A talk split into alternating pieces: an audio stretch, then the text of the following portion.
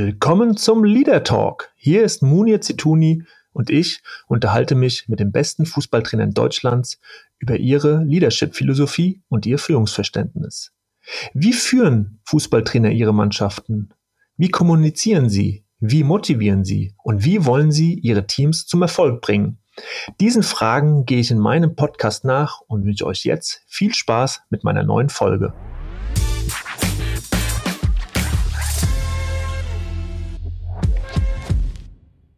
Ja, und ich begrüße euch zu einer neuen Folge vom Leader Talk. Und ähm, ja, ich liebe diesen Job äh, als Moderator, muss ich sagen, weil er bringt immer wieder Situationen, über die ich mich besonders freue. Heute bin ich zu Gast zu Hause bei Hans Meyer, ein ganz besonderer Gast. Und äh, vielen Dank, Hans, für die Einladung. Wir sitzen hier bei einer Tasse Tee und ich freue mich auf ein intensives und spannendes Gespräch mit dir über Führung, äh, ja, das Trainerdasein, über, über deine Geschichten des Traineralltags. Vielen Dank, dass ich heute bei dir sein darf. Ich grüße ja. deine, deine, deine Hörer. Die, ja, sehr schön. Die fünf, die eingeschaltet genau. haben werden, wenn sie wissen, wer hier bei dir sitzt. Mindestens fünf. Und ähm, ja, bevor wir mal so einsteigen ins Gespräch, Hans, ähm, einfach nochmal äh, ja deine Trainerstation, ne, weil es ist ja auch ein, ein Trainer-Podcast. Das heißt, äh, die Hörer haben nicht im Detail abgespeichert, für wen du alles schon gearbeitet hast. Und äh, du warst der jüngste Trainer in der damaligen DDR-Oberliga. Äh, mit knapp 28 Jahren, glaube ich, äh, bist du Trainer geworden von Karl Jena 1971. Ist das zutreffend? Das stimmt, ja. Ja. Der, und der, warst dann... Der Nagelsmann der, der DDR. Genau, der Nagelsmann der DDR. Zwölf Jahre bei Karl Zeiss. Große Erfolge, drei Pokalsiege das Vordringen in das äh, Europapokalfinale gegen Tiflis natürlich war dabei 1981 in Düsseldorf. Äh, ja, 1983 bist du dann entlassen worden. Danach Station in Erfurt, drei Jahre von 1984 bis 87.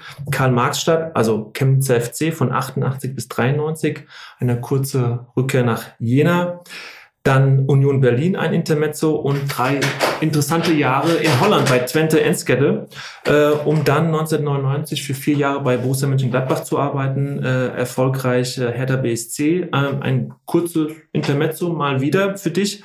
Und äh, ja, eine sehr erfolgreiche Zeit beim ersten FC Nürnberg zwischen 2005 und 2008, unter anderem der Gewinn des DFB-Pokals und äh, ja, dann hast du die Borussia nochmal vor dem Abstieg gerettet in der Bundesliga und hast 2009 gesagt, so, das war's.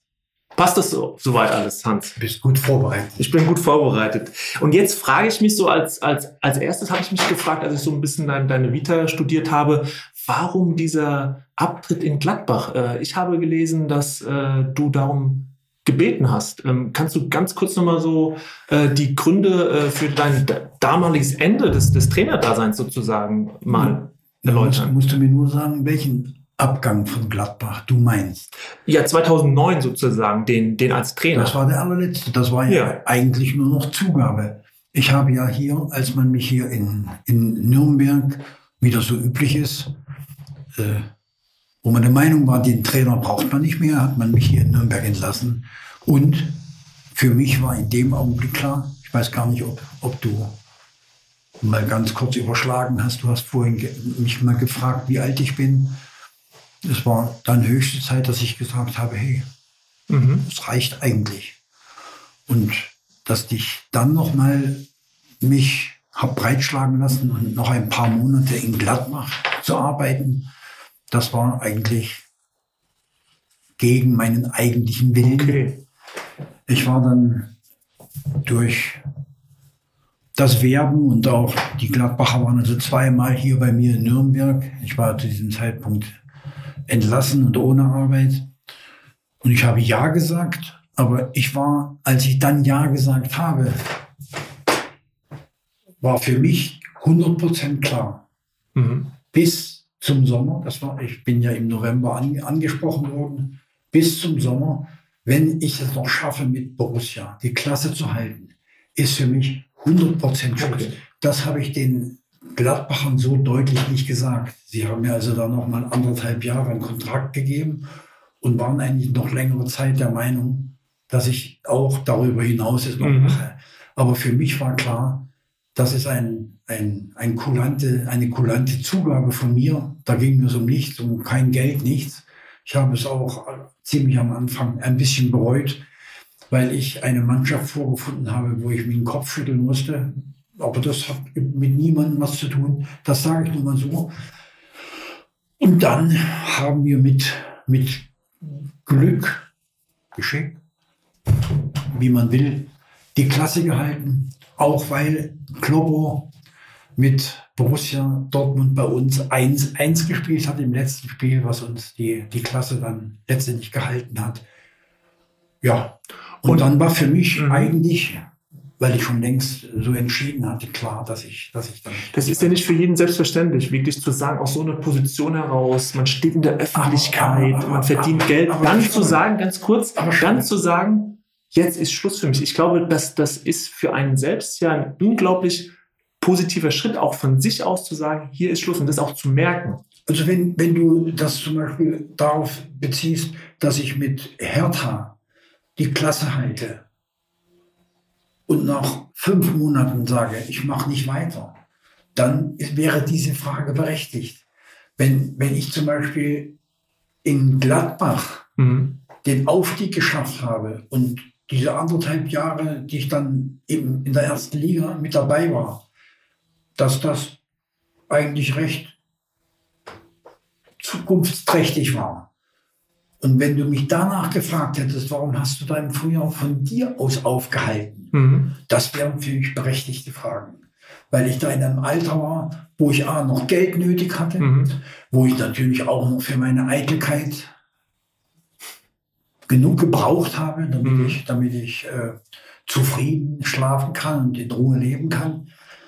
Aber das in das, den letzten Moment, mhm. wo ich in Gladbach dann gesagt habe, Schluss, da braucht man nichts äh, an, an Heroischem und an, an Opfer mit reinlesen. Mhm.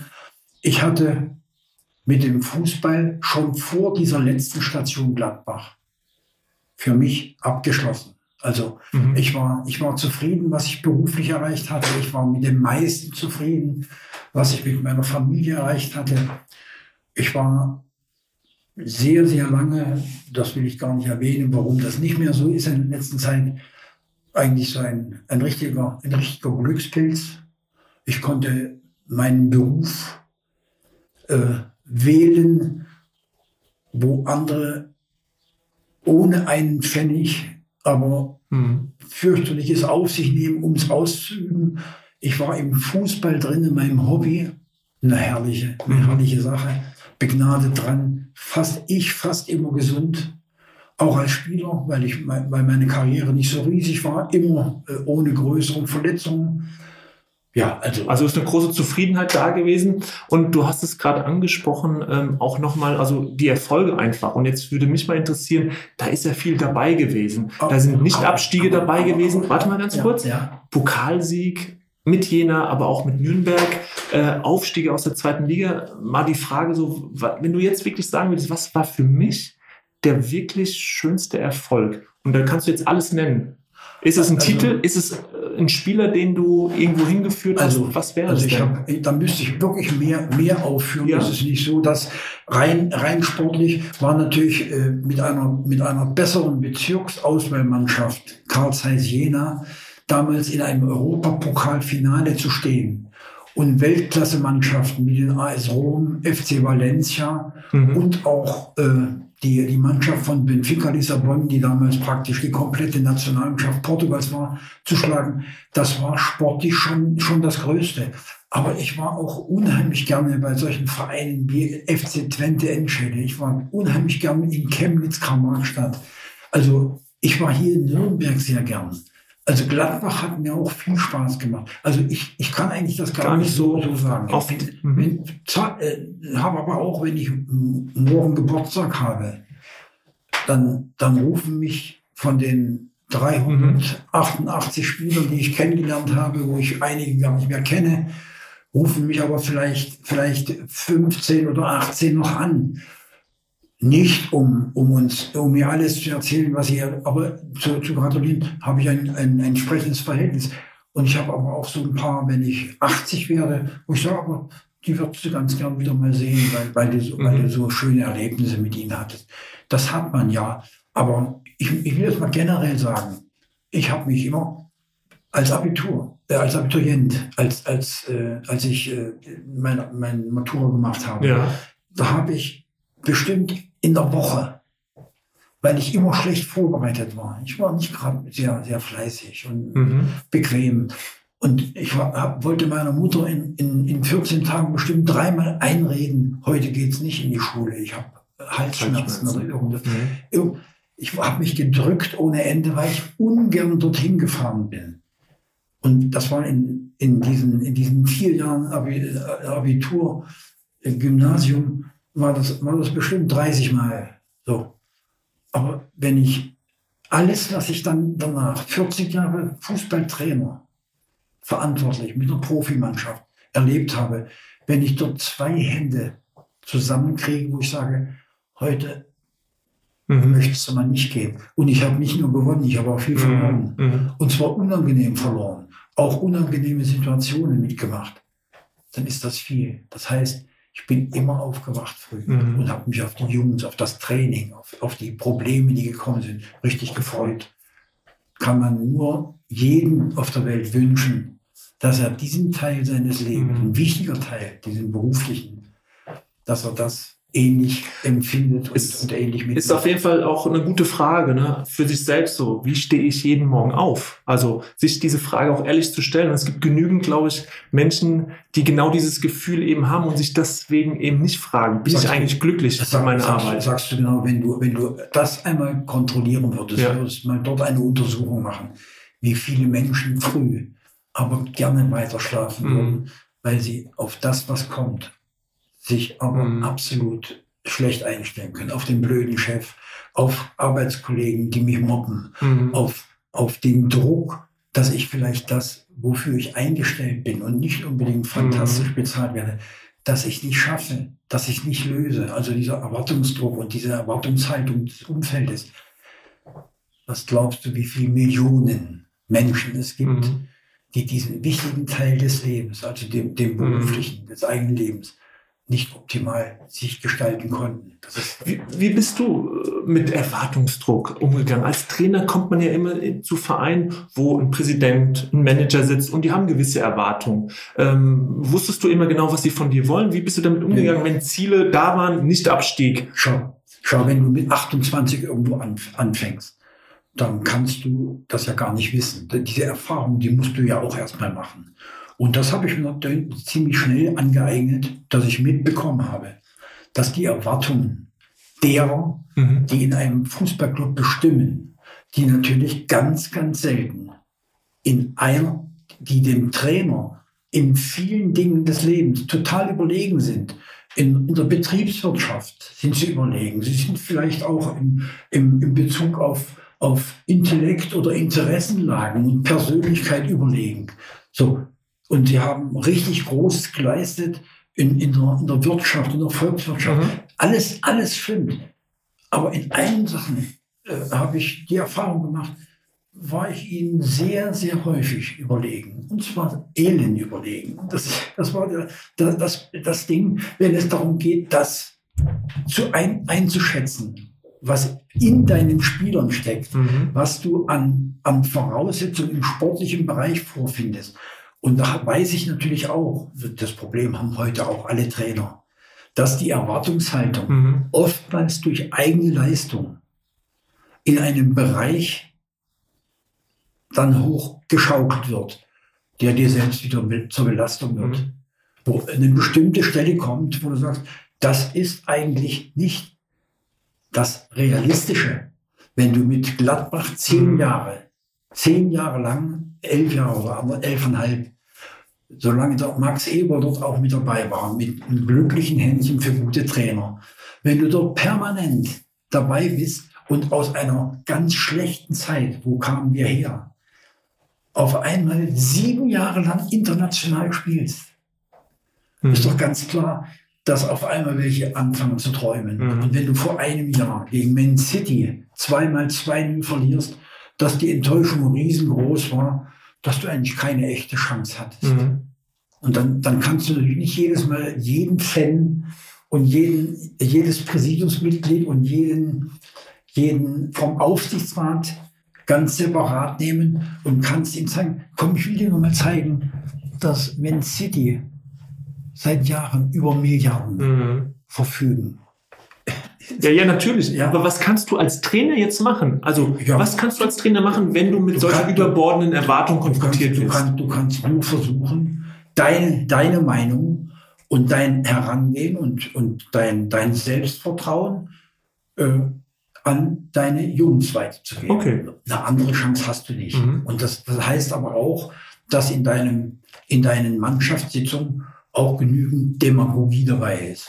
Also das, das musst du mir jetzt erzählen, erklären. Demagogie. Also, ja, wie muss ich mir das vorstellen? Es ist, es ist, will, ich, will ich dir sagen, wenn, wenn ich zum Beispiel weiß, äh, im Europapokal mit Karl Zeiss Jena äh, 1981 im Frühjahr, wir spielen gegen Benfica Lissabon und sie haben auf der Bank zwei dabei, die noch nicht Nationalmannschaft gespielt haben. Alles andere war portugiesische Nationalspieler. Und wir hatten überhaupt keine Chance. Die zehn Jahre oder elf Jahre, die ich bis zu diesem Zeitpunkt bei Karl Jena hauptamtlich gearbeitet habe, wir hatten keine Chance, von woanders Spieler zu holen. Mhm. Wir mussten sie entwickeln.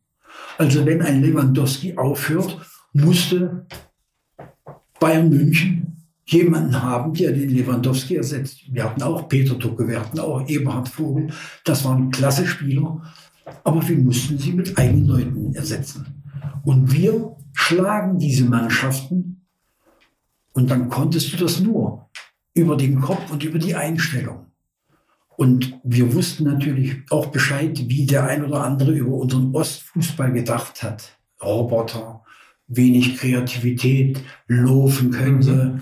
aber an, an Fußballklasse, die, die äh, sowieso keine, keine eigenen Gedanken, sie müssen das machen, was, was von oben kommt. Solche und dann war ich eben in, zum Beispiel in, in, in äh, Lissabon zum, zur Spielbeobachtung, komme zurück und natürlich auch, wie immer, alle, alle Blätter und Sportblätter mit, mit Benfica, Benfica, Benfica und dann auch irgendwo gab es dann äh, auf der ersten Seite Karl Zeiss Jena, die Mannschaft und ein Artikel.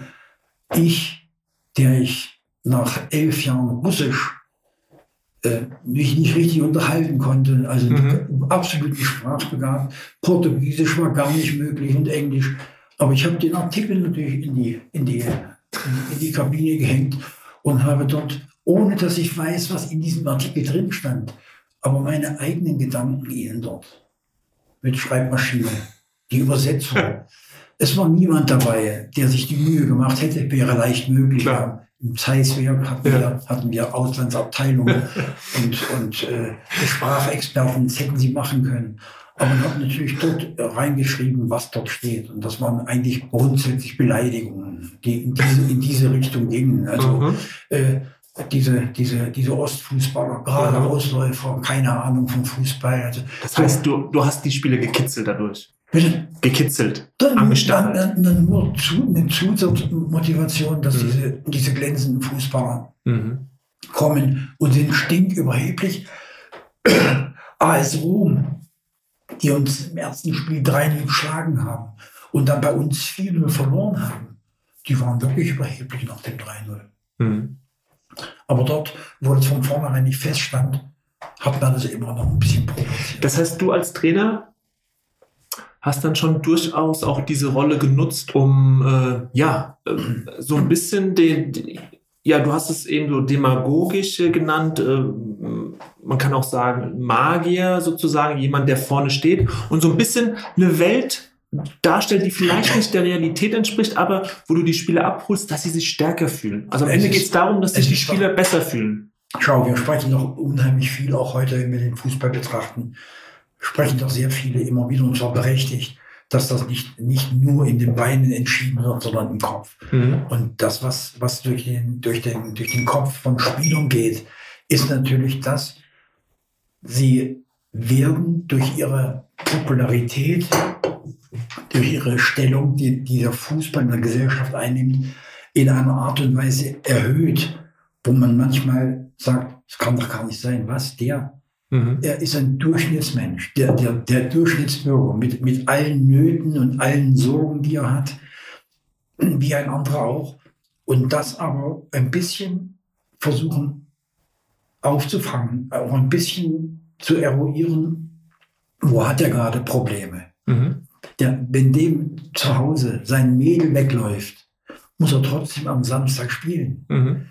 Und, man, und nicht jeder, dem das Mädel wegläuft, ist saufroh. Ja.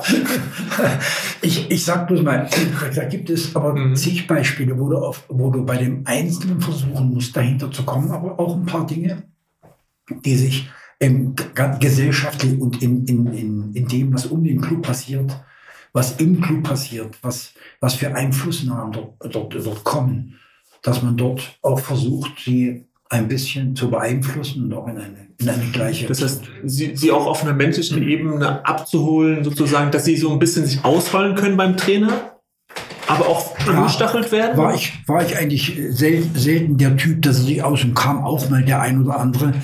Äh, und da konnte natürlich auch immer kommen, und zwar mit allen, mit allen Problemen. Aber es ist natürlich wirklich ein, ein, ein, ein, groß, ein großes Problem, wenn, wenn äh, Spieler zum Beispiel sich selbst, aber auch die Leistung der eigenen Mannschaft gar nicht richtig einschätzen. Mhm. Und zwar nach allen Richtungen. Also es, es ist, wenn ein Spieler kommt und er schafft eigentlich den letzten Schritt zum Spitzenmann nicht, mhm. weil ganz einfach er nicht hundertprozentig an sich glaubt. Das ist genauso schlimm, wie wenn du einen Spieler hast, der aber permanent glaubt, er wäre Ronaldo und er ist nur, sagen wir schnell, irgendein ein Spieler, der, der, der, der, weiß, der, der, der Lehmann, der Rechtsverteidiger, der nur mhm. gerade auslaufen mhm. kann. Ja. So, das ist genauso schlimm, weil es alles, alle beiden äh, Gedankengänge den Jungen daran hindern, Optimales zu bringen. Da bist du doch dauernd als Trainer, aber auch als Nivellator. Mhm. Also an irgendeiner Stelle wirst du das wirst du da ein, ein, ein Riesenproblem bekommen, weil natürlich, wenn du es nicht in der richtigen Art sagst, die Spieler sind doch auch so verschieden. Mhm. Ich habe hier, ich weiß ganz genau, äh, hier in, in Nürnberg hatte ich, hatte ich, zum Beispiel, das kann ich jetzt sagen, das ist so weit zurück, da hatte ich einen, einen, äh, einen Russen, den Ivan Sajenko, und ich hatte einen, einen ganz, ganz filigranen Stürmer, den, den, den, den äh, Vitek. Mhm. Und wenn ich die beiden einmal zusammennehme und ich hätte sie gleich behandelt, ich wäre gleich mit ihnen umgegangen bei der Auswertung, der Spielauswertung, weiß ich, dass ich an beiden keine Freude gehabt hätte. Hast du gut gesagt. Mhm. Der, der eine Spieler kommt zu mir, nachdem ich hier in Nürnberg aufhalten musste, lädt mich zum Essen ein, bedankt sich auf seine Art und Weise für die Zeit und sagt zu mir, Trainer, das wollte ich noch loswerden. Schönen Gruß auch von meinem Vater. Wir sind beide der Meinung, wenn, wir, wenn ich nicht zufälligerweise hier in Nürnberg an Sie geraten wäre, dann hätte ich die erste Bundesliga nie gesehen. Und er war zwischenzeitlich russischer Nationalspieler. Ich will es damit sagen, aber, aber den, den habe ich natürlich auch so angepackt, dass draußen alle gedacht haben, die beiden werden dem nicht schießen. Ein schlechtes Thema momentan. Mhm. Aber an irgendeiner Stelle kannst du so nicht mit jedem umgehen. Aber mhm. manche brauchen es. Mhm. Und andere wieder, wo du sagst, eigentlich müsstest du da mal viel, viel energischer rangehen, musst du ganz, ganz vorsichtig rangehen, um ihn zu animieren, das Beste zu bringen. Also ist dieses Fingerspitzengefühl, also das zu erkennen. Etwas, das, ganz, etwas ganz Wichtiges. Das ist, das ist ganz, letztlich ganz, vielleicht die Hauptaufgabe eines Trainers? Na, Haupt, Haupt, ja, das, das sage ich schon. Da, also wenn du das nicht packst, und du kannst es ja zweierlei packen, du kannst es ja schaffen, durch erstmal Wissen, dass du pädagogisch, aber auch in der, in der Psychologie, dass du, dass du dich, dass du dich weiterbildest, dass du, dass du studierst, dass du lernst, dass du Zusammenhänge selbst erkennst. Aber es gibt auch welche, die haben nicht die Bohne gelesen und studiert und sind aber von der Veranlagung her als Trainer auch und haben instinktiv das Gespür, mhm. wie sie mit dem Einzelnen umgehen. Das ist was ganz Wichtiges. Ist, ist durch nichts zu ersetzen, sag ich mal. Und da hilft dann die Erfahrung. Die, ist es so, dass erfahrene Trainer da einfach einen Vorteil haben?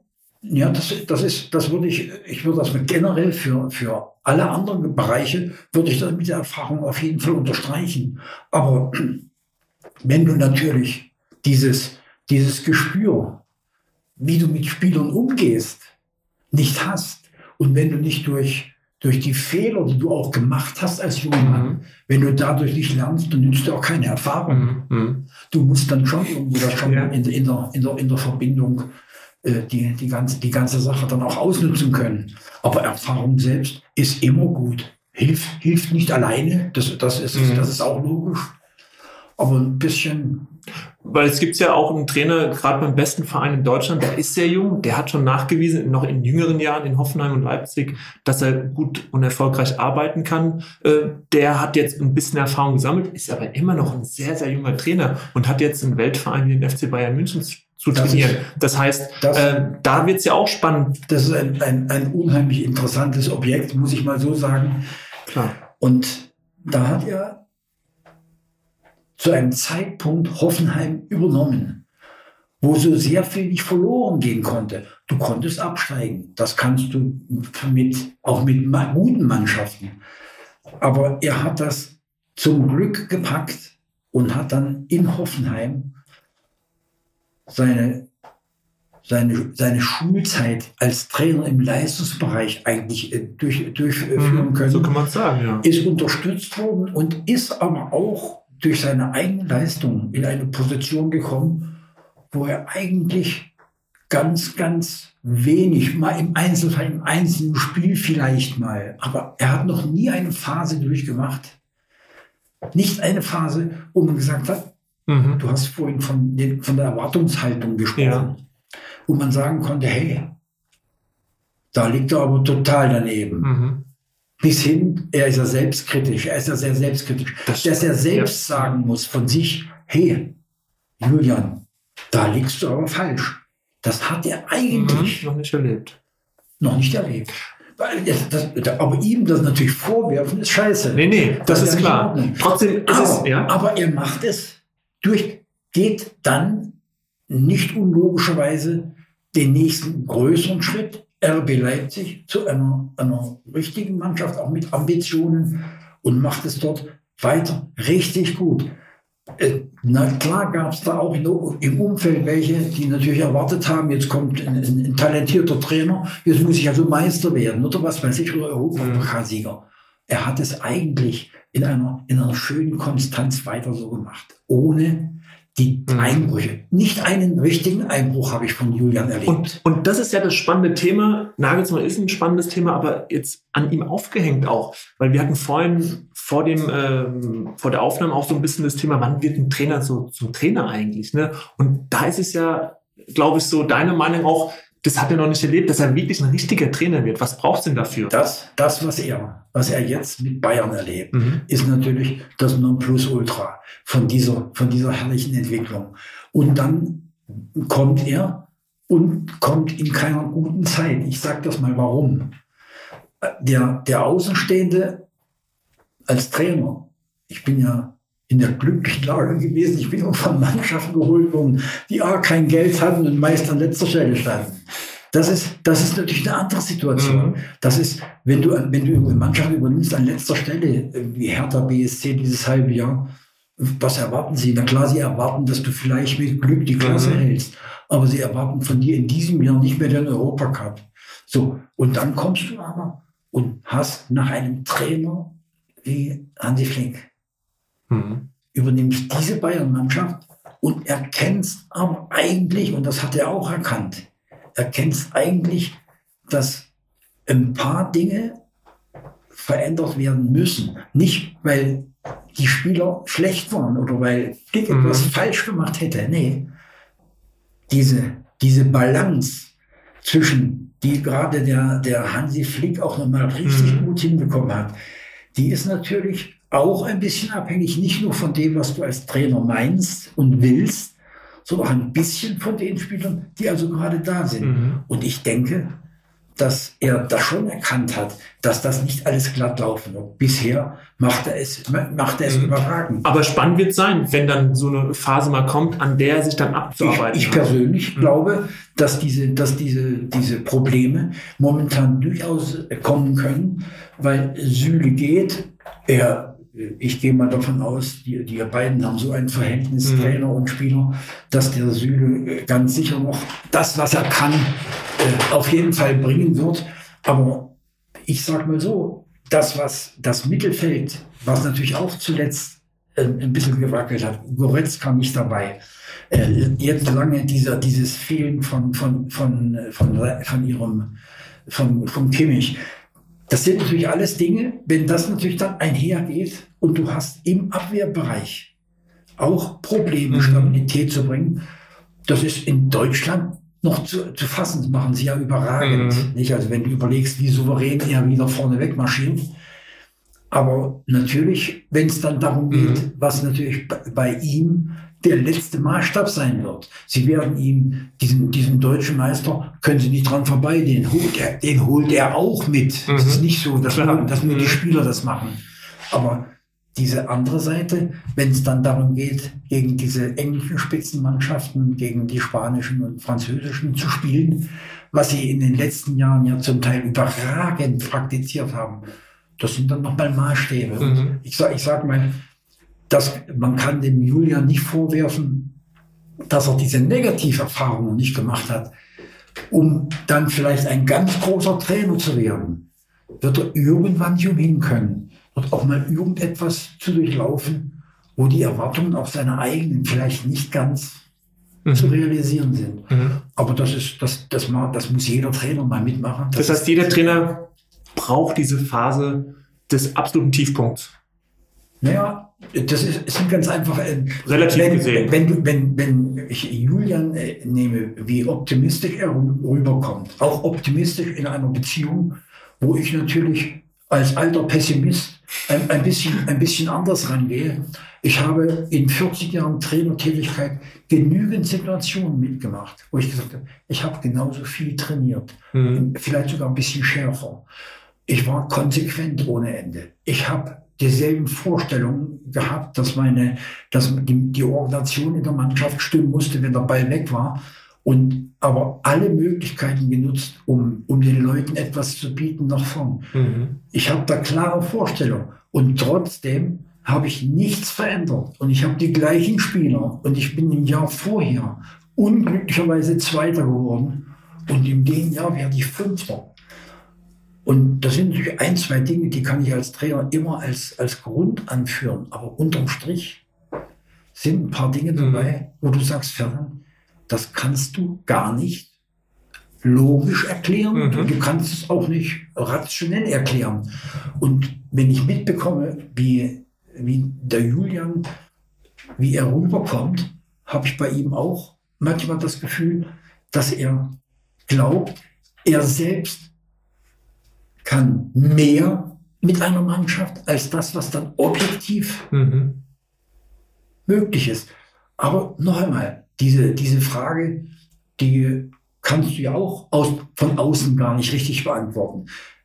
Es, äh, wenn er wirklich von innen heraus so veranlagt ist, hat das natürlich schwer, weil sein eigener Maßstab mhm, ihn dann auch immer noch mal mhm. zusätzlich unter Druck setzen mhm. wird. Ja. Mhm.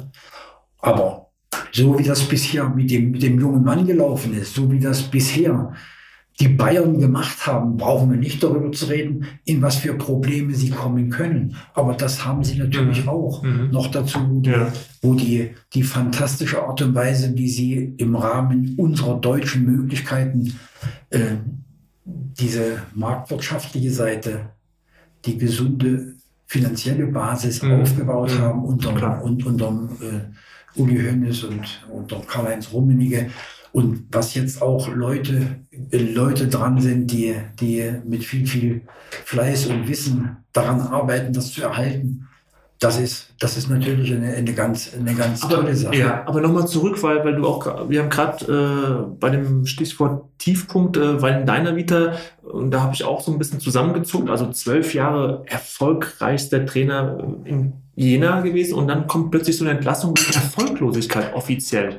Kann ich dir, du bist Fußballspieler gewesen. Aber, aber ja. hat das, hat das dich in deinem Selbstverständnis in irgendeiner Form äh, nee, getroffen, nee. Tanke? Erzähl mal. Nee, nee. Pass auf, wenn man natürlich zwölf Jahre dann dabei ist und einen Kopf zum Denken hat und wir haben vorhin über Erfahrungen gesprochen, ja. auch Erfahrungen mit den Leuten ringsherum, und das war, ja, war eine völlig neue Mannschaft, die ich dort aufgebaut habe. Ich habe sogar, wenn, wenn man so will, zwei Phasen gehabt, wo ich praktisch erneuern musste aus dem eigenen Nachwuchs. Natürlich haben die Zweifel, die ich als junger Trainer hatte, haben natürlich im Laufe der Zeit nachgelassen, auch durch, durch eigene Erfahrungen. Aber ich war natürlich dann schon so lange dabei, dass mir der Fehler, als es dann mit Karl Zeiss Jena schlecht lief, dass ich den, den ich ganz alleine zu verschulden habe. Okay. Den habe ich verschuldet. Inwiefern? Das, das kann, ich dir, kann ich dir sagen. Ich hatte damals das, was heute auch noch üblich ist, dass draußen auf der Tribüne sogenannte Berater sitzen. Berater im Fußball ist wie in allen anderen Bereichen so. Wenn man keine Verantwortung trägt, ist es eine herrliche Sache. Und ich hatte damals meinen Vorgänger, meinen Trainer, Vorgänger Buschner, der gerade als Berater von unserem Generaldirektor, der natürlich auch ein bisschen Geld zusätzlich gegeben hatte, gesessen.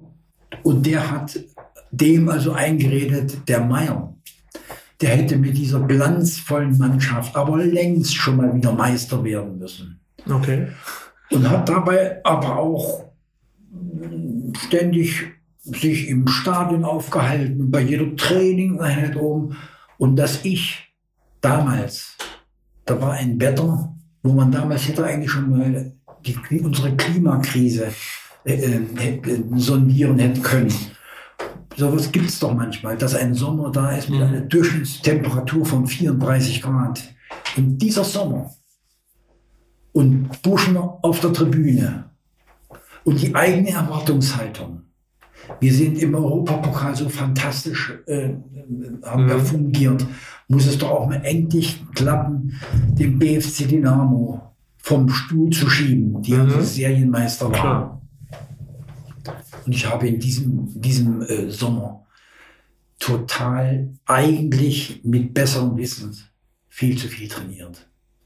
Wir haben ein Programm durchgezogen bei diesen, bei diesen Temperaturen auch, wo, wo überhaupt dem, dem ganz, ganz wichtigen Moment der Wiederherstellung, der Erholung gar keine Rechnung geschenkt wurde. Okay. Wir waren in den ersten, in den ersten zwei Monaten, die wir gespielt haben, platt. Waren wir platt. Da waren einige dabei mit Übertraining. War meine Schuld. Also, das habe ich ja nie akzeptiert, wenn irgendjemand ge gekommen ist und gesagt, die wollen gar nicht. Das sieht dann für draußen mhm. so aus, als wenn die nicht wollen. Ja, aber die konnten nicht. Aber die konnten nicht. Schuld, mhm. Schuld war ich. Und das hast du damals auch schon so gesehen? Na, na sicher. Na, na, also, ja, das gehört ja auch dazu, ne? Also so Fehler zu sehen, da, einzugestehen. Da, da, war mhm. ich schon, schon immer mhm. auch selbst, selbstkritisch genug. Was konnte denn ein Fußballer an sich äh, erwarten, wenn er wusste, Hans Meyer ist mein Trainer? Was, was bekam er? Was stand also, auf der Speisekarte? Also ich weiß, ich weiß immer nicht, was, was, äh, was so Spieler, Spieler selbst manchmal erwarten. Ich, ich persönlich denke, dass ich eigentlich es geschafft habe, weil, weil das eigentlich grund, grundsätzlich ein bisschen meine Art ist, dass ich eigentlich erstmal bei allen Menschen rangehe, ohne absolute Voreingenommen. Groß, klein, schön, hässlich, äh, grüßen oder nicht grüßen, Körbchen Eier bringen oder kein Körbchen Eier bringen. Also ich dachte immer, dass ich es geschafft habe, so wie ich eigentlich zu jedem Menschen bin, auch das den Spielern gegenüber rüberzubringen. Dass ich, dass ich, dass sie, dass sie wussten, und zwar sehr, sehr schnell wussten, was sie, was sie von mir erwarten konnten und was nicht. Auch. Das mhm. auch.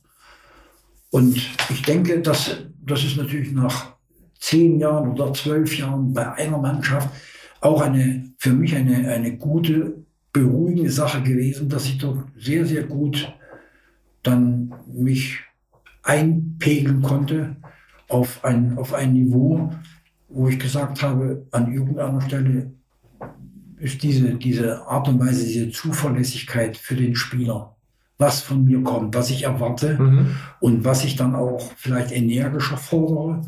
Und also du konntest ja sehr energisch werden. Also auf dem Trainingsplatz haben wir das ja immer wieder gesehen. Ja, ja da gibt es da ein paar Bilder. Ja, ja. Das ist, aber pass auf, da hätte ich mir manchmal gewünscht, dass ich, dass ich nicht so schnell in den, in den bezahlten Fußball komme, weil zum, zum Training bei mir, bei Kansas Jena, waren keine Zuschauer. Und war mal, wenn irgendein ein, ein Journalist sich verirrt hat, das war schon mal mhm. selten, selten genug.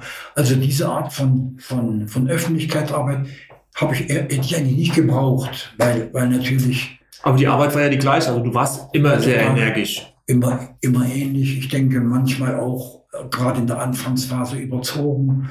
Das pegelt sich dann ein. Da, da lernst du ja auch noch als, als Trainer. Aber ich, ich denke schon, dass Natürlich waren, waren, waren ein paar äh, Maxime ein bisschen anders als heute. Zum wenn, Beispiel? Wenn, wenn, früher, also was war eine Maxime? Wenn, wenn du früher gesagt hast, äh, als Trainer übernommen von den Engländern, wechsle nie ein, ein gewinnendes Team, never change. Winning Team, ja. Dann ist das doch an irgendeiner Stelle das Fazit von einer Erfahrung. Bei mir gab es auch immer in der Anfangsphase Basismannschaften, wenn dort, die, wenn dort neun oder zehn von denen gesund waren, nur gesund mhm. und laufen konnten, dann brauchten sie auch nicht fit sein und haben trotzdem gespielt. Also das war, das war mhm. Basis 11, das war lange Jahre bei mir.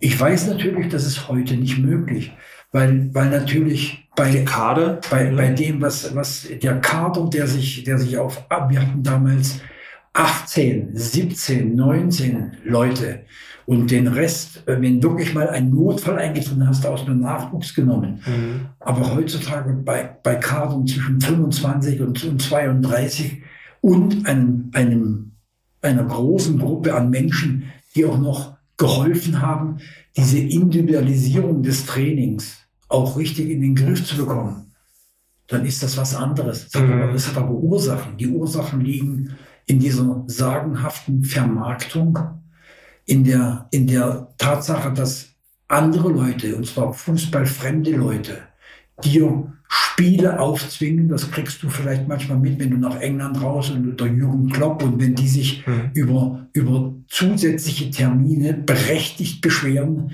weil das eigentlich unzumutbar ist, weder für die Spieler, die dieser Belastung ausgesetzt sind, aber auch von dem Trainer, mhm der das natürlich anleiten muss, der diese, der diese Belastungssteuerung vornehmen muss.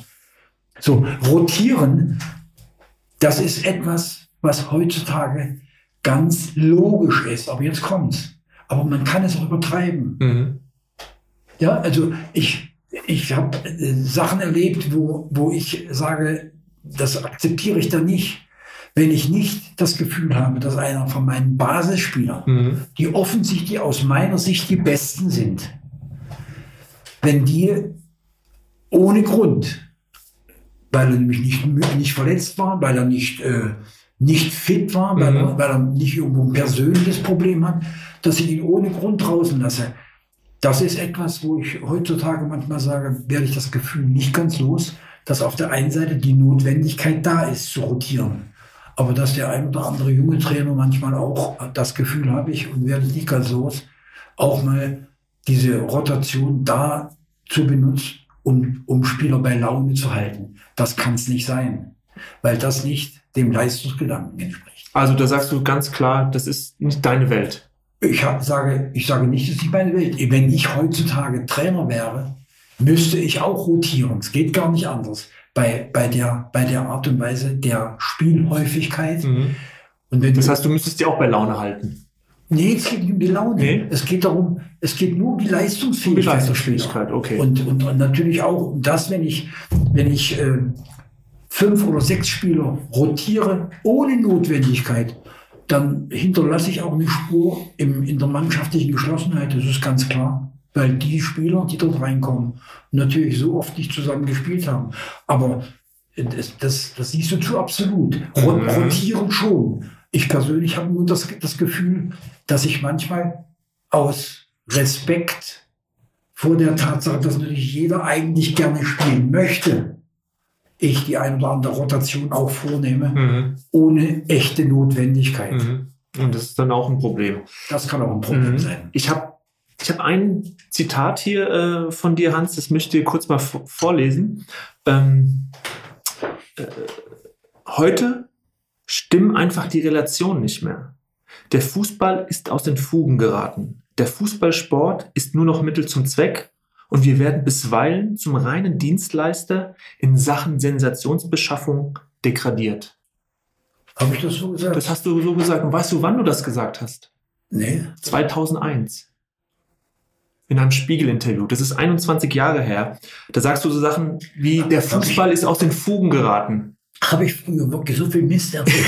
naja, also wenn, wenn ich nein, so höre, nein, heute nein, stimmen die Relationen einfach nicht mehr. Äh, und, und deswegen sind es so Sätze, die natürlich auch ähm, prägend sind für, für junge Trainer, für die Gesellschaft da draußen. Also du bist schon immer jemand auch gewesen, der sich zu solchen Dingen geäußert hat. Und da will ich kurz den Bogen ja. auch schlagen zu Christian Streich, der auch immer wieder gerne sich äußert zu solchen Themen, gesellschaftliche Entwicklungen, äh, wie er sie betrachtet. Und da warst du auch schon immer jemand, der Position bezogen hat. 2001 diese Kommerzialisierung, dieser Fußball und eure Rolle mittendrin. Ja, aber das hat man natürlich zu dem Zeitpunkt schon, schon im, im Ansatz gut gesehen und ist, wenn man es aber überlegt, das ist reichlich 20 Jahre her und ist natürlich äh, gegenüber dem, was heute läuft, äh, eigentlich gar nichts gewesen. Gar nichts. Das waren, das waren ja, das waren ja, das waren Anfänge. Aber das kriegst du natürlich dann, wenn du im Fußball tätig bist und, und aber eigentlich dich nur damit beschäftigen möchtest, Spieler in, in, ihrem, in ihrem Beruf, ja. Berufsfußballer sind ja alle, äh, besser zu machen und mit ihnen optimal so zusammenzuarbeiten, dass du als Team wirkst, dann ist das eigentlich, wenn du, wenn du das gut machst und wenn du auch das sehr, sehr individuell machst, dann musst du ja mit Spielern auch viel reden. Ne? Dann musst du dir diese Zeit und Muße nehmen, aber, mhm.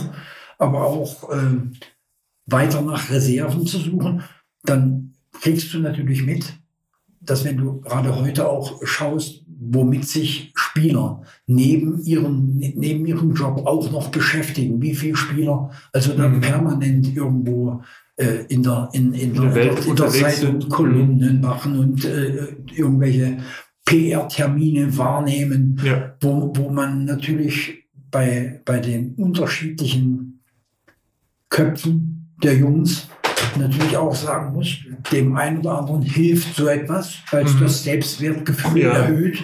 Aber es gibt eine ganze Menge, die sollten sich besser nur auf das konzentrieren, womit sie momentan ihr Geld machen und, mhm. ihr Geld verdienen und, und auch ihr, sich eine Basis aufzubauen für ihr Leben es hat mich tatsächlich auch erinnert eben an, an Christian Streich und deswegen auch nochmal die Frage, es ist der älteste Trainer in der Bundesliga ähm, und es fehlt so ein bisschen neben ihm auch an, an Trainerpersönlichkeiten, die wirklich auch über den Tellerrand hinausschauen.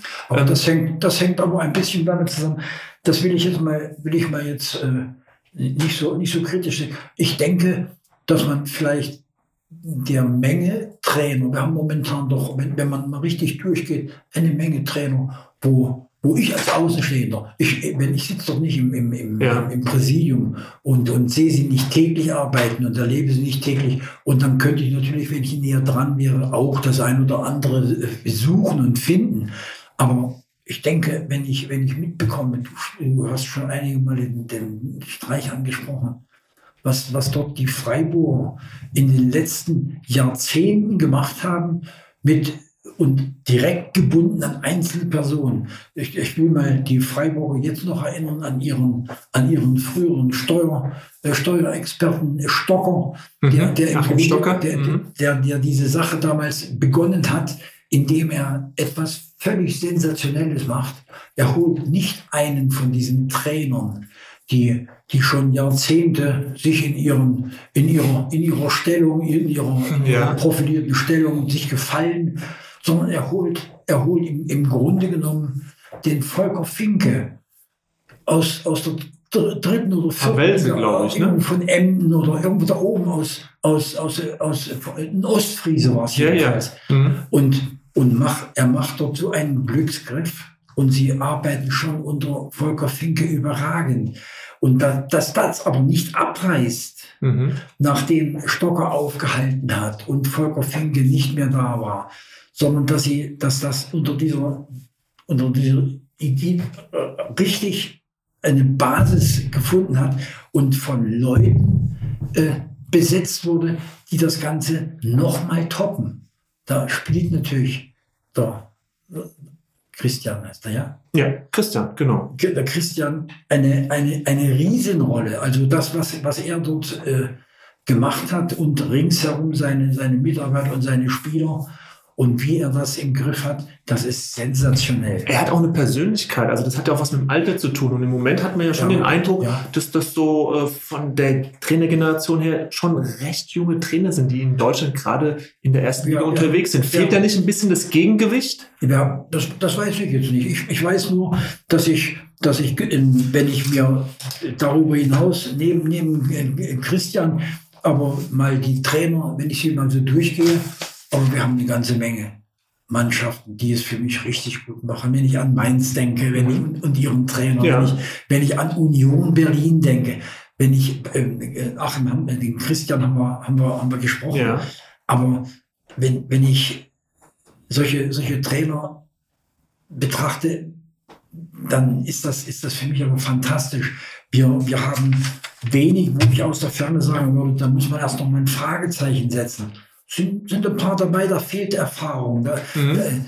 Und vielleicht ist auch das, was du dann vielleicht, vielleicht, was dir, was dir auffällt, dass, dass, dass das Gesicht vielleicht schon, schon länger da ist und, und seine, seine Erfolge und auch seine Äußerungen das dem Ganzen noch ein bisschen mehr, mehr Gewicht, Gewicht. Ich glaube, ja, also der Gedanke einfach, dass vielleicht auch gesellschaftlich im Moment natürlich auch so ein bisschen Erfahrung, das Alter in so eine Ecke gestellt wird, naja, brauchen wir nicht mehr. Wir brauchen Technik, Technologisierung, Digitalisierung, ja, also ja, alles ja, Neue. und so ein bisschen die alten Werte, so die Erfahrung, dass das Analoge ein bisschen abgewertet wird. Und vielleicht macht es das Ausland auch anders. Ich weiß nicht, nur mein Eindruck ist, dass das zu sehr gerade eine Richtung ist, die dem nicht gerecht wird, was ältere Trainer einfach können. Ja, also das ist, das ist natürlich etwas, was, was irgendwo im Raum immer steht. Also ich, ich persönlich behaupte ja mal schlicht und einfach, wenn, wenn wir hier von, von Trainern reden, wenn ich an, an Köln auch denke, mhm. Baumgart, wenn, wenn ich dort, wir haben, wir haben so viel eigentlich positive Dinge zu, äh, zu besprechen, was aber im jeweiligen Territorium oftmals gar nicht so gesehen wird. Mhm. Ja, weil natürlich, äh, wenn, wenn, wenn Köln spielt oder Union Berlin spielt, dann interessieren die, die 50.000 äh, oder 100.000 Fans der Kölner interessiert das Kölner Spiel mhm. und schauen nicht so sehr, dass, dass, dass gerade Bayern München mal, mal äh, zufälligerweise 5-0 verloren hat in Gladbach im Pokal. Das interessiert die nicht so mhm. sonderlich. Und natürlich sehen sie dort bei ihrem eigenen Verein ein paar, ein paar Einzelheiten, die sie auch kritischer betrachten und wo auch ihre Erwartungen zum Teil uferlos werden. Aber im Grunde genommen brauchen wir uns in Deutschland mit unseren Trainern insgesamt nicht beschweren. Wir brauchen auch.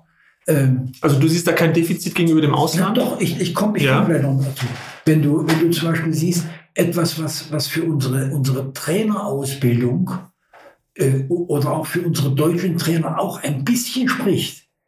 Wenn du mitbekommst, dass in, in drei von vier Spitzenclubs in England, in, den, in der besten Liga der Welt, drei Deutsche momentan arbeiten. Das stimmt. Ja, mhm. mit, mit, mit, mit Kloppo, mit, mit Tuchel und auch mit, mit, mit Ralf Rangnick. Das ist, das spricht doch eigentlich erstmal für unsere, für, für, unsere Gilde, mhm. dass wir, dass wir im Grunde genommen ähm, über unsere Vorstände und über unsere Präsidien so sehr auf junge Trainer setzen, hat viele von den jungen Leuten, auch glaube ich Julia, Julian Nagelsmann zu verdanken, weil dort etwas aufgeht, was nicht, was nicht die, die, die, eine Logik ergibt in der Entwicklung von Trainern. Mhm. Aber, aber diese andere Frage, was logischer wäre im Aufbau das muss natürlich auch nicht klappen. Also da sollte man, wenn man so eine Chance hat wie er, sollte man dann zugreifen. Das hat er bisher gemacht. Aber ich, ich glaube schon, es gibt ein paar Dinge, wo ich zum Beispiel sage, diese allgemeine Tendenz, das ist natürlich, wird natürlich befördert von einer, von, von, von Journalisten, die mehr oder weniger tief drinstecken und die auch gewillt sind, mal wie ein, wie ein Trainer, wie ein Fußballfachmann zu denken. Zum Beispiel behaupte ich schlicht und einfach, wird immer wieder in einer unglaublich potenzierten Art das in den Vordergrund gespielt, was jeder Fußballliebhaber am liebsten hat. Nämlich Fallrückzieher und Tore, die im Winkel, mhm. im Winkel einschlagen. Und der grundsolide Verteidiger, der, der Berti Vogt, der aber unglaublich wichtig war für, für die mhm. Glänzer, für die, für die, für, ich habe gesagt, für die Seiltänzer in der ja, Mannschaft. Ja. Mhm. Damit, ich, ich habe ein, ein, ein bestes Beispiel. Die, die glänzende Mannschaft von Real Madrid mit Figo und mit, äh, mit, mit den, mit, mit Zidane, mhm. Zidane mit, mit Fußballspielern ohne Ende, mit Klasse, wo, wo ich als, als recht einfacher Fußballspieler aber äh, am liebsten, am liebsten mir ein Autogramm hätte holen. Mhm. Und die spielen glänzenden Fußball, erfolgreichen Fußball, begeisterten Fußball. Und dann geht, weil er sich endlich einmal frei gemacht hat, ein zentraler Mittelfeldspieler, ein Sechser, ein Schmutzarbeiter ohne Ende. Ein Fußballblinder gegen diese großartigen Fußballer. Makelele. Er geht, weil er sich un unterbewertet fühlt und geht nach England. In dem Halbjahr wird Real nicht Meister und die schaffen es Euro europäisch nicht. So einer, der nirgends richtig gewertet wird. Mhm. Und das ist aber etwas, diese Frage, dass die Mischung stimmt dass du auch Abwehrspieler mhm. brauchst, dass du charaktervolle Spieler brauchst, die, die sich für dieses mhm. Ganze aber auch mal aufopfern. Das wird für meine Begriffe zu wenig momentan mhm. beachtet. Mhm. Hängt ein bisschen damit zusammen mit der allgemeinen Stimmung, Offensive, Offensive, Offensive. Da mhm. hat sich in Deutschland für meine Begriffe auch eine Menge getan. Wir sehen eine Menge attraktiver Spiele am Wochenende durch, nicht durch glänzen, nicht nur durch glänzende Viele Fehler, ne? ja. sondern auch durch katastrophale Fehler im Abwehrbereich, mhm. wo ich euch manchmal sage, du da sind aber solche Mannschaften wie Union Berlin, mhm. solche Mannschaften wie Mainz, solche Mannschaften wie, wie Freiburg, aber richtig gut beraten, dass sie dort dem mhm. eigentlich als Zeichen etwas dagegen setzen und nicht zufälligerweise haben die, ich habe mhm. hab das auch mal aufgeschrieben, sind das die Mannschaften, die die wenigsten Gegentore ah, bekommen, okay. die aber auch auf dieser Basis, dieser, dieser, dieser, dieses Vertrauens in, in, in das System natürlich auch dann offensiv auch noch Überraschendes zum Teil machen. Mhm. mhm. Ja, wir haben schon knapp eine Stunde jetzt äh, gesprochen, Hans, und äh, wir kommen so langsam leider zu, zum Ende des Gesprächs. Es gibt eine Frage, die stelle ich jedem Trainer so als, als letzte Frage. Äh, für dich die Frage, so welche drei Trainer haben dich denn am schwerwiegendsten oder am meisten beeindruckt? Geprägt vielleicht? Eigene Trainer? Gibt es drei Trainer, die du kann an ich, der kann, Stelle... Kann ich gar nicht haben, das kannst du aber auch nicht wissen. Ich habe, äh, ich bin sehr spät zum Leistungsfußball, als ich studiert mhm. habe in, in, in Jena bin ich eigentlich in den ersten anderthalb Jahren noch nicht äh, im, im, im Leist in der Leistungsmannschaft gewesen mhm. äh, und bin dann erst 61, 62 zu Karl Zeiss Jena gestoßen und war dann im Grunde genommen sieben Jahre mhm. als, Leistung, als Leistungsfußballer tätig, hatte immer nur einen Trainer. Das war Buschner. Buschner. Mhm. Ja, der hat mich allerdings sehr geprägt und es gibt eine eine, ganze Menge von, von Eigenschaften, die, die ein Trainer haben muss, die er unbedingt hatte. Aber sag mal. Na, er, er war in einer, in einer unglaublichen Art und Weise war er konsequent.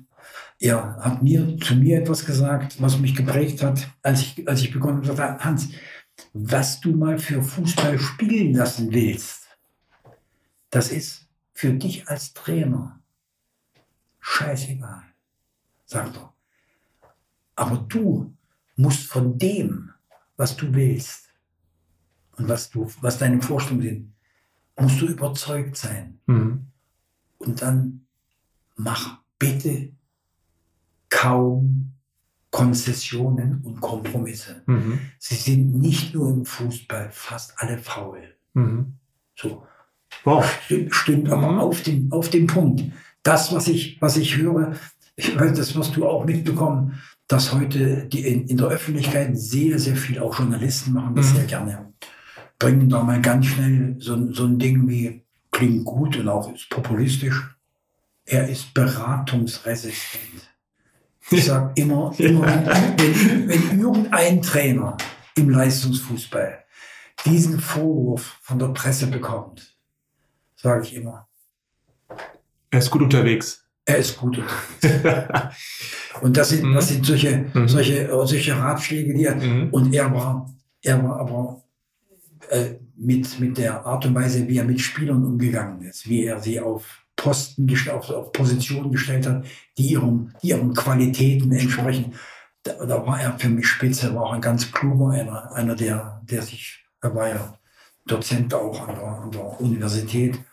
Er hat sich um viele andere Dinge auch gekümmert, auch diese Frage, Belastung, Erholung und hartes Training, scharfe fordern, aber auch fördern. Mhm. Das war, das war bei ihm schon, das also konnte, da konnte viel mitgenommen. Da konnte, Hast man, du viel da konnte man richtig, richtig gut hinschauen. Mhm. Allerdings war er auch ein, ein Trainer, der zwischenzeitlich mal zu viel trainiert hat, mhm. dachte ich. Und dieses zu viel hätte mich eigentlich damals dazu bringen können, dass ich die spätere Erfahrung mal nicht gemacht hätte. Ja, aber, aber das nur, das nur nebenbei. Gab auch eine ganze Menge, wo ich gesagt habe, da habe ich dann später lernen müssen, weil in, in Fragen von, von eigener, eigener Spielgestaltung hat er sehr viel gelebt von, von richtig klasse Fußballern, die wir in der damaligen Zeit in der Mannschaft hatten, die Gebrüder Ducke, Eberhard Vogel, mhm. Konrad Weise, Nationalspieler. Es waren in meiner Mannschaft sechs Mann dabei, die den späteren Weltmeister BRD in Hamburg einzeln geschlagen hat, war ich Trainer von sechs Spielern. Mhm.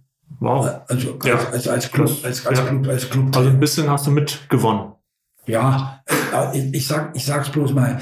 Aber unterm, unterm Strich ist es, ist es schon so, dass, dass äh, man von jedem Trainer was lernen könnte. Ich habe allerdings nur einen kennengelernt. Okay. Später ja. hatte ich schon ein paar so ein paar Lieblings, Liebling, genau. Lieblingstrainer. Wer sind denn so zwei Trainer, die, die dich, das, also, wo du sagst, boah, so. Ich habe aus der, aus der Ferne das betrachtet und dann habe ich fast vier Jahre in Holland gearbeitet. Da hat mir der, der Rinus Michels in einer unglaublichen Art und Weise imponiert. Mhm. Inwiefern? Ja, das, was er, was er über, über Fußball und das, was auf dem Platz passiert, äh, wie er, wie er dort bestimmte Dinge hat spielen lassen, hat natürlich auch er galt auch als Eisen ein Stück weit, ne? Sehr harter Trainer, eiserner. Ja, aber, aber das, das galt ja in Holland. Und in Holland ist harter Trainer noch kein harter Trainer. Okay. Also das muss ich dazu sagen. Mhm. Er war allerdings sehr, sehr konsequent und war auch eine, eine, eine richtige Persönlichkeit. Aber, aber du hast dir mehr was beim Fachlichen abgeschaut. Fachlich spitze, dort konntest du, dort, dort konntest du gut hinschauen bei dem, wie er aufgestellt hat, wie er spielen lassen, auch wenn er in Trainerweiterbildungen aufgetreten ist.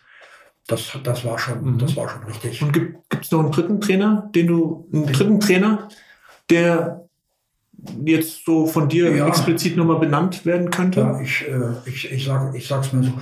Ich, wir haben vorhin vom, vom, vom Christian Streich gesprochen. Das ist für mich ein, eine, eine, eine eine, eine Lichtgestalt. Also, also sicher, sicher nicht in unserem, in unserem Gesamtsystem, weil, weil Freiburg natürlich nicht jeden Tag so im, im, im, im Blick steht, mhm. wie, die, wie die Spitzenmannschaften. Aber das, was er selbst mit seinen Leuten dort macht, das ist Spitzenleistung. Ja, aber wenn ich, wenn ich natürlich dann mal äh, solche, solche Trainer, Trainer nehme wie, wie den, wie den Saki, äh, mhm. er wie damals äh, AC Mailand auch Fußball, Fußball, spielen lassen in den, in den Anfang der 90er Jahre mit den, mit den drei Holländern. Das war auch Fußball vom Feinsten. Das war, Das war aber, aber richtig, richtig stark, ja. Mhm. Das hatte ich damals also auch inspiriert. Das hat, das, äh, das hat mir unheimlich imponiert. Ich, mhm. ich war damals noch zu jung und vielleicht war aber auch die, der, der Kontakt war schon da, also die Information. Mhm. Aber ich war nicht so nah dran, äh, was Hennes Weißweiler zum Beispiel damals bei Borussia Mönchengladbach gemacht hat. Das war ja auch großartig. Ja, das muss man, muss man ja schon sagen. Zusammen immer mit den Spielern. Natürlich, ja. Ja, also, ne, auf jeden Fall ein paar Trainernamen, die. Ich persönlich bleibe auch dabei. Da können Sie, da können Sie erzählen, was Sie, was Sie wollen. Wenn, wenn man, wenn man so lange Nationaltrainer ist wie Jogi Löw, mhm. dann hat man an irgendeiner Stelle, dann ist es nicht nur der Respekt, der es, der es eigentlich einfordert, sondern auch die Art und Weise, wie er als einer der ersten bei uns weil er auch anders hat Fußball spielen lassen. Und er wird dann Weltmeister. Er spielt noch besser als in Brasilien. Hat er mit einer ganz jungen Mannschaft gespielt in, Süd, in Südafrika. Das, ja, was er dort gespielt mhm. hat, das war überragend. Mhm. Er ist damals rausgeflogen gegen Spanien, eher sehr, sehr unglücklich. Aber man vergisst dann sehr schnell, was er dort an Aufbauarbeit und guter Arbeit mhm. geleistet hat um dann die Art und Weise, wie es zu Ende ging nach der WM, wo auch, wo auch Spieler, wo du als Trainer natürlich angewiesen bist auf das, was auch danach kommt und bist dann aber auch ganz, ganz schwer ähm, unter, unter Druck, weil du natürlich die, zu den Jungs lange eine Beziehung hast. Und trotzdem sind wir da am Anfang des Interviews wieder, Hans, wo ich dich gefragt habe, Mensch, du bist damals, hast einfach gesagt, für mich ist klar, dass ich danach aufhöre. Also dieser selbstbestimmte Schritt raus aus dem Geschäft ja. zu sagen, jetzt ist gut, wäre ja. spätestens ja. nach 2018. Hast du, hast du, hast du doch da, pass auf, wenn, wenn man das unter diesem Gesicht betrachtet, habe ich die Chance, dann setzen wir uns mit zehn Mann hier dahin und jeder sagt etwas, wann sein Zeitpunkt gekommen wäre.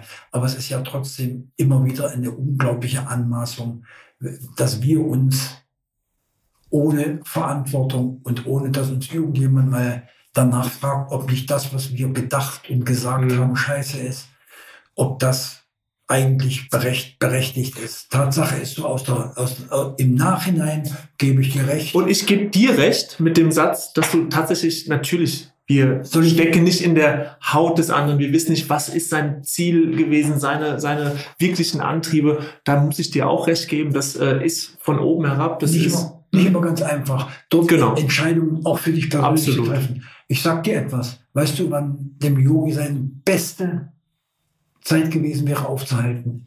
Als er Brasilien 6 einschlägt, Weltmeister wird und nach Hause kommt, dann hätte er sich in mhm. Frankfurt dieses goldene Denkmal setzen können und dann wären aber alle Zweifel, die später irgendwo mal gekommen mhm. sind, Stimmt. an seiner Fähigkeit, hätten, hätte er und wir uns alle ersparen können. Aber das macht jeder durch.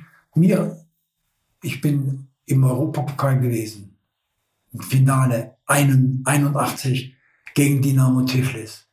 Etwas Sensationelles für diese Mannschaft von Karl Zeiss damals. Was die Jungs damals geleistet mhm. haben, das ist ja alles ein bisschen untergegangen. Die Leitungen von der Partei und von der, von der mhm. Betriebsleitung von Karl Zeiss hat mich dort in so einer, der Kaffeetafel weil damals die Nationalmannschaft auch an mir dran war und soll, ich sollte in, in der DDR Nationaltrainer werden. Und da hat im, im Grunde genommen, habe ich nur wie heute noch in den Ohren, Hans, mach das nicht. Hans, bleib treu. Pass auf. Ich bin nicht treu geblieben, weil sie es gesagt haben. Ich dachte, ich wäre bei Karl Jena wirklich in dem Club besser aufgehoben als in der Auswahl. Also nicht, nicht politisch. Mhm. Also ja. Äh, Nationaltrainer wird man mit, mit 70 auch noch mal gern, ja. wenn man alle drei Monate mal arbeiten muss. aber, aber im Grunde genommen bleibt treu. Das, das war 81, 81 und zwei Jahre später muss ich eigentlich in den Hut ziehen, dass sie mir gedankt haben, sie hätten mich eigentlich zwei Monate eher rausschmeißen müssen. Aber sie haben, sie haben blöderweise so lange an mir festgehalten. ja, und äh, es sind interessante Anekdoten einfach aus, aus deinem Leben, die Erfahrung und äh, ja, wir kennen dich, Hans, du, du bist einfach ein passionierter Fußballfan, ein, ein Fachmann aber auch, du hast viel erlebt und es war für mich wirklich ein Fest jetzt mit dir über eine Stunde über Fußball, über deine Sicht äh, gesprochen zu haben. Äh, dank dir sehr für deine Zeit. Alles klar. Vielen Dank für den leckeren Tee und äh, auf ganz bald weit, weiter Erfolg, dass, dass hoffentlich mehr einschalten als ja. heute bei uns. Mit dir, mit deiner Unterstützung wird das okay. hoffentlich gelingen. Okay. Also, bis ganz bald. Gut. Tschüss. Tschüss.